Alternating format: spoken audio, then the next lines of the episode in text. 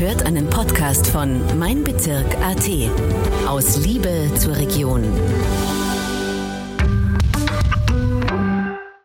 Herzlich willkommen bei einer neuen Folge von Anna spricht mit. Mein Name ist Anna und ich spreche heute mit der Stefanie Millinger. Hallo, Milli.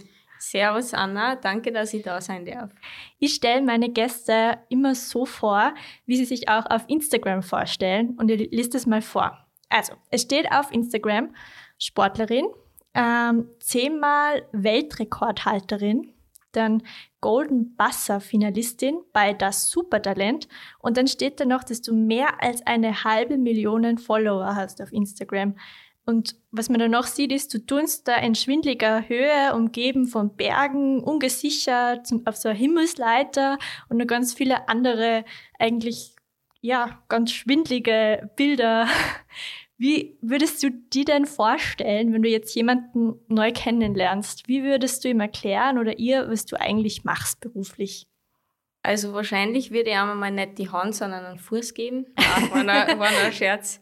Ähm, ja, aus Milli. Ich stelle mir eigentlich immer aus Milli vor. Okay, und, ja. und wie würdest du beschreiben, was du so machst? Ähm, Extremsport, ja. Extremsport. Und ja. welcher Extremsport?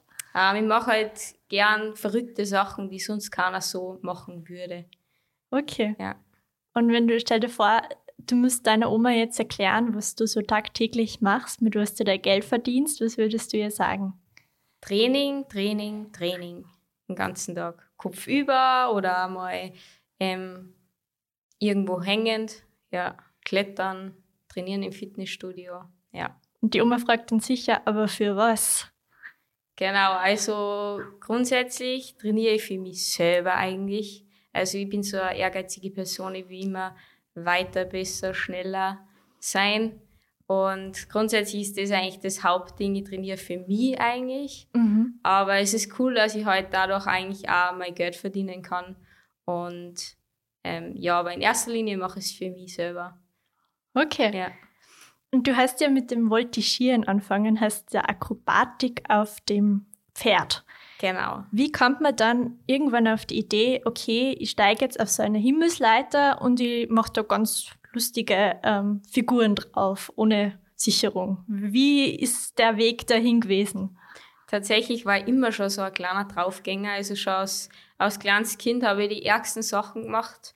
Ähm, zum Beispiel aufs Hausdach aufgeklettern, bei der Dachrinne dann so Klimmzüge machen in 10 Meter Höhe und habe meiner Mom abgewunken in den Garten und so. Genau, also es war eigentlich schon immer in mir drinnen, seit ich denken kann. Ich bin auch als Baby einmal auf den Fernseher raufgeklettert und samt dem Fernseher runtergefallen. Aber das war kein Flatscreen, sondern damals in meiner Zeit war es halt so ein dicker Röhrenbildschirm. Mhm. Ähm, aber es ist eh nichts passiert. Aber ja, so hat das eigentlich schon angefangen, seit ich laufen, gehen, sitzen kann. Ja, dass okay. mich die Höhe fasziniert. Und würdest du sagen, das Voltigieren hat auch sehr viel mit der Handstandakrobatik zu tun, die du jetzt machst? Gibt es da Parallelen oder ist das eigentlich ganz anders? Ich würde sagen, indirekt schon, weil du brauchst ja der Körperspannung und du machst ja quasi Tourenübungen am Pferd. Und das ist ja quasi, das Pferd galoppiert ja. Und das ist schon ein guter Grundstein, generell Körperspannung, Beweglichkeit, das vereint eigentlich alles, das Voltigieren. Also würde ich sagen, indirekt schon. Ist jetzt nicht typisch Handstand, weil ähm, du machst nicht nur Handstand am Pferd, mhm. aber es ist schon ein guter Grundstein für viele so akrobatische Sportarten halt. Und an welchem Punkt hast du dir dann gedacht, so na, also Reiten ist eigentlich nichts mehr für mich, ich will jetzt eigentlich nur mehr Handstandakrobatik machen. Hat es dir irgendeinen Auslöser gegeben? Also grundsätzlich, ich würde es vielleicht sogar noch immer machen, aber man kann halt damit kein Geld verdienen. Also weder auf einer WM noch auf einer EM. Ist leider auch nicht olympisch. Mhm. Ähm, deswegen irgendwann muss man sich entscheiden, weil es ist doch Leistungssport. Mhm. Ich habe da sechs, Ta ähm, sechs Tage die Woche trainiert und mehrere Stunden am Tag investiert und dann mhm. am Wochenende immer Turniere, fast jedes Wochenende. Und das kannst du halt nicht vereinen dann mit einem Job das geht nicht irgendwo, du könntest das dann nur so halb machen, mhm. aber das ist für mich keine Option. Also wenn, dann würde ich schon leistungsmäßig machen auf einem Top-Level und es war mhm. irgendwann halt nicht mehr möglich mit dem Beruf sein, Berufsleben und so. Genau. Und es ist ja aber eigentlich ziemlich ungerecht, oder? Woran liegt das, glaubst du, dass man da kein Geld verdienen kann? Es ist ja also ein Hochleistungssport. Ja, es ist generell gibt es, glaube ich, ganz viele Sportarten, denen es genauso geht. Das nur Randsportarten sind leider. Und ja, einerseits ist es unfair, aber andererseits denke ich mir, das ist halt einfach das Leben so und das eine ist olympisch, das andere nicht. Natürlich mhm. hätte ich mir immer gewünscht, also mein größter Traum war immer olympische Medaille, Medaille zu gewinnen. Ähm, obwohl ich gewusst habe, dass das niemals passieren wird, weil mein Sportart nicht olympisch ist, aber ich habe nie aufgegeben, echt den Traum. Ich würde den jetzt sogar noch, im, also ich habe den immer noch in mir drinnen, obwohl ich genau weiß, dass es nur ein Traum ist. Ich würde sogar mein Leben dafür geben, eine olympische Medaille, egal welche Farbe, ob es Gold, Silber oder Bronze ist, egal. Und glaubst du, dass du Nachteile gegenüber anderen Athleten, Athletinnen hast in der Handstandakrobatik, weil du vorher mit dem Voltigieren angefangen hast? Oder ist das gleich? Kann man das anfangen, wann immer man will? Also man kann eigentlich Handstand wirklich immer machen, in jedem Alter. Ich kenne richtig arge Handstandartisten, die auch erst viel später angefangen haben. Mhm. Und ich würde sagen, Nachteil auf keinen Fall. Mhm. Generell auch, dass ich klar bin und leicht bin und so, das ist halt schon ein Vorteil eigentlich. Und es geht aber in der Artistik gar nicht so drum, ähm, wer besser ist oder so, sondern es ist einfach ein Lifestyle einfach. Da ist nicht so, du bist besser, du mhm. bist besser. Das ist kein Wettkampf mehr, so wie ich es früher im Voltigieren gehabt habe, wo man nach irgendwelchen Kriterien bewertet worden ist und ähm, Schwierigkeitsgraden. Das gibt es da nicht. Das ist einfach, ja, es ist einfach ein Lifestyle, ja. Aber na gut, du hast ja jetzt schon mehrere Weltrekorde geknackt. Also es ist ja eigentlich doch ein bisschen ein Wettbewerb. Ähm, ein Weltrekord war zum Beispiel 400 Mal, ich glaube, das nennt man Schweizer Handstand, den du gemacht hast. 400 ja. Mal hast du den gemacht und ich glaube, du hast 10 Weltrekorde geknackt. Also irgendwas muss dich doch am Wettkampf auch reizen. Ähm, was treibt dich denn an? Ist es wirklich nur quasi, dass es dir gut geht und oder willst du es nicht auch beweisen im Wettkampf? Ich bin generell so eben eine ehrgeizige, ehrgeizige Person, wie ich es eh schon am Anfang erwähnt habe. Und für mich ist eben der Traum olympische Medaille nie gestorben und habe mir gedacht, dann mache ich halt einen Wettrekord, wenn ich schon keine olympische Medaille mhm. kriegen kann, dann mache ich halt einen Wettrekord und ähm, dann habe ich, ich weiß gar nicht mehr, wann ich den ersten gemacht habe, ich glaube so zwei, wann war der Lockdown? 2019? Mhm. 2019 habe ich meinen ersten Wettrekord gemacht und den habe ich dann zweimal selber überboten und heute bis jetzt auch noch, das ist eben der Schweizer mit 406, das ist, zuerst waren es 300 52, 42, 342, mhm. dann waren es 402 und dann 406. Die klassischen Sportlerinnen und Sportler, die würden ja bei verschiedenen Wettbewerben mitmachen. Ähm, aber und verdienen auch damit Geld. Aber wie verdienst denn du dann Geld? Also mein Geld verdiene ich eigentlich mit verschiedensten Sachen, von Fotoshootings angefangen bis Musikvideos, mhm. bis irgendwelche ähm, Videos, die ich verkaufe quasi oder lizenzieren lasse. Ähm, ja.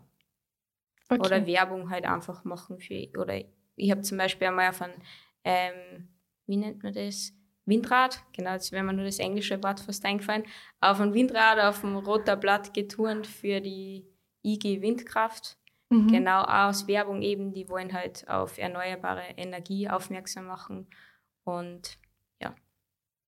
Ja, auf Windrädern turnen, das klingt ja schon ziemlich arg. Und ich kriege schon Angst, wenn ich daran denke. Ähm, warum machst du das? Das ist doch lebensgefährlich.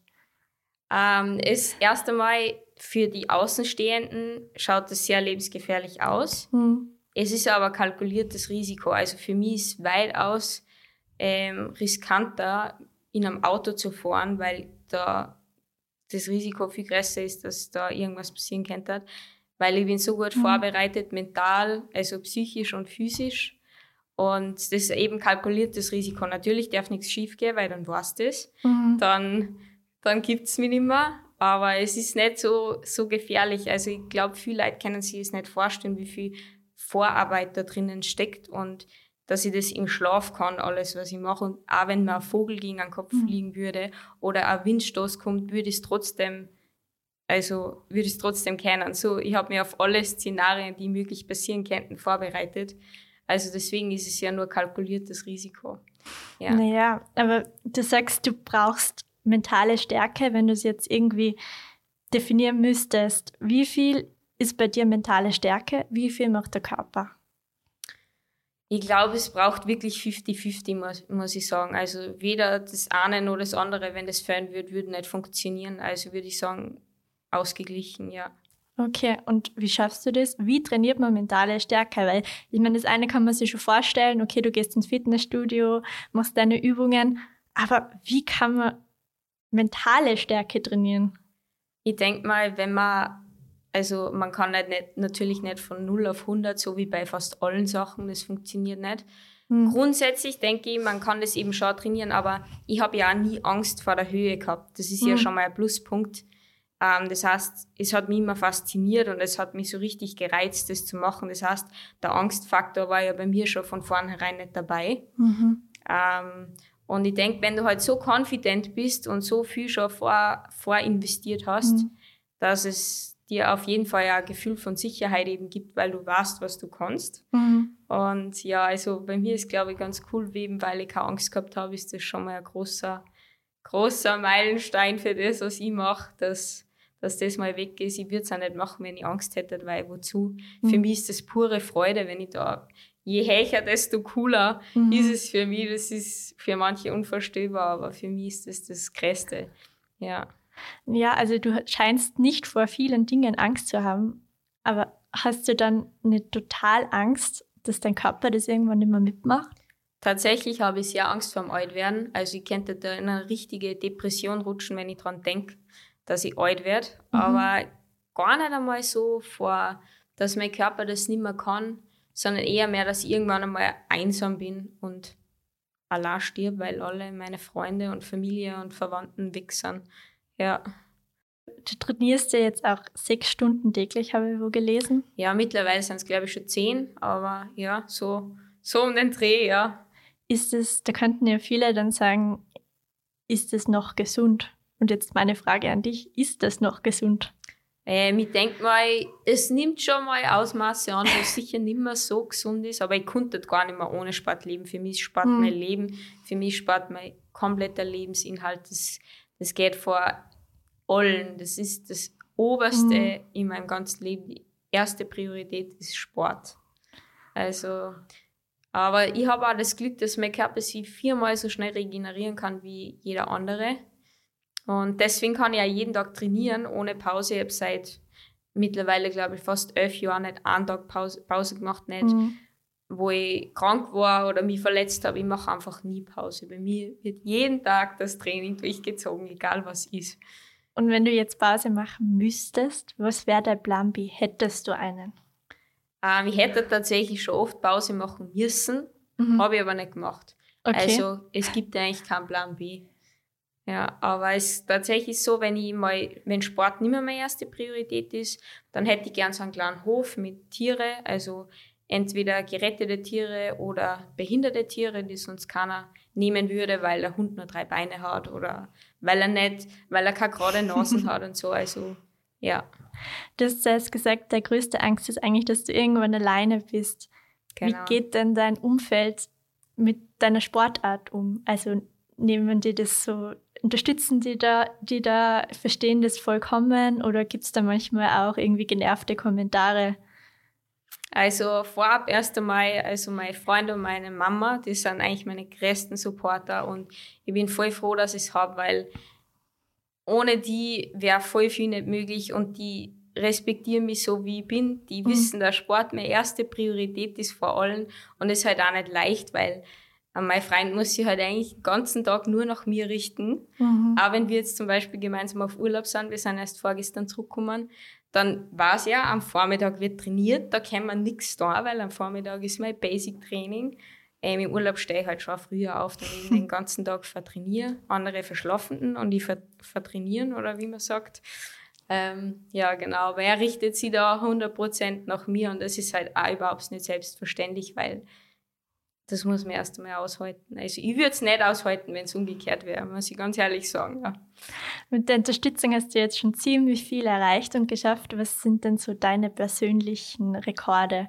Also Was ich am, meinst du, welchen Rekord ich am meisten feiere von meinen Rekorde oder meine generell, Ziele noch? Was generell, was die bislang am meisten mit Stolz erfüllt, okay. wo du dir denkst, bah, das war's wert, dass ich so viel trainiere. Also grundsätzlich bin ich ja so eine Person, die sehr schwer mal stolz auf sich selber ist, mhm. was zum einen Fluch und zum anderen irgendwie Segen ist, weil es treibt mir immer weiter an, weil ich mich nie aus irgendwie ausruhe auf meine Lorbeeren oder wie man das so nennt.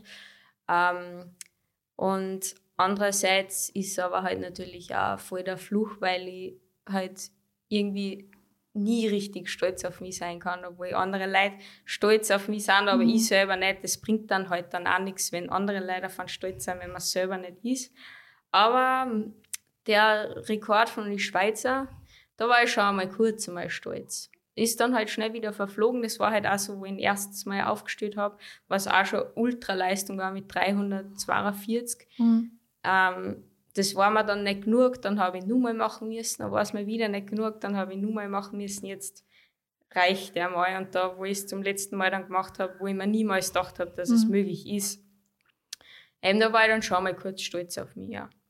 Muss ich sagen. Also ich glaube, das ist mein mein größter Rekord, den ich habe von den restlichen noch. Ja. Okay.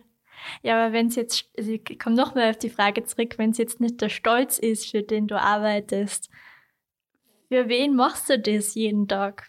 Für wen motivierst du dich? Also sicher für dich, aber ja. was ist der Grund? Also nur das Gefühl, weil Sport schön ist, das kann es ja nicht sein.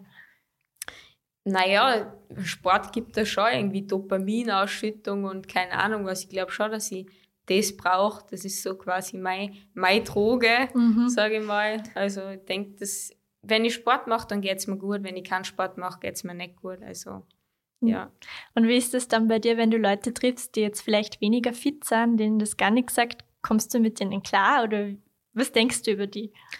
Ich komme mit allen Personen klar. Also ich bin generell, eigentlich ist es witzig, ich bin ein introvertierter Mensch, aber auch voll extrovertiert. Mhm. Das ist so, das ist so, ich kann wirklich beides und ich mag alle Menschen eigentlich. Und das ist auch manchmal ein bisschen blöd, weil ich bin voll naiv. Mhm. Mir kannst du alles erzählen und ich glaube alles und mich kannst du ganz leicht ausnutzen. Also mir macht es überhaupt nichts aus, wenn ein Mensch komplett unsportlich ist. Ja. Also du verstehst es das auch, dass man eigentlich einmal lieber vorm Fernseher sitzt den Abend und nicht ins Fitnessstudio geht. Genau. Also ich mache das halt nicht so, aber wenn es andere so machen, das passt ja voll. Jeder mhm. soll sein Leben so leben, wie es ihm taugt und was er mir erfüllt einfach. Ja. Und hast du da was so Tipps für Leute, die sich zum Sport motivieren wollen? Ähm, wie kann man sie motivieren? Ja, jetzt mache ich halt Werbung für das beste Fitnessstudio auf der Welt. Sport Support, sage ich euch, Leute. ähm, also wenn es da hingeht in das Fitnessstudio, dann, dann wollt ihr eigentlich nicht mehr heimgehen. Es ist auch, ich, ich verbringe da auch fast mein ganzes Leben. Das ist wie mein Wohnzimmer dort. Mhm. Das, also alle Salzburger, schaut mal ins Wenn es Sportmuffeln seid, dann spätestens dann seid ihr keine mehr. Und für alle anderen, die jetzt nicht in Salzburg sind, gibt es da irgendeinen Tipp, also keine Ahnung, irgendein Gedanke oder so, der dir hilft, dich aufzuraffen? Hm. Wahrscheinlich brauchst du das gar nicht, oder? Eher nicht, also bei mir eher nicht, aber ich denke mal, es, Sport ist ja so vielseitig. Es ist ja nicht nur ins mhm. Fitnessstudio gehen. Es ähm, kann auch mit Tiere kannst du auch Sport machen. Also Reiten zum Beispiel oder so oder Klettern, ähm, Wandern, Radlfahren. Es gibt ja so viele verschiedene mhm. Sachen und ich denke mal, wenn du was gefunden hast, was dir wirklich Spaß macht, natürlich, ähm, es macht nicht immer Spaß. Es macht bei mir auch nicht immer Spaß. Aber wenn es grundsätzlich was ist, was dir erfüllt, dann ist ja eigentlich nicht irgendein Zwang, dass man das macht, wenn man es eh gern macht.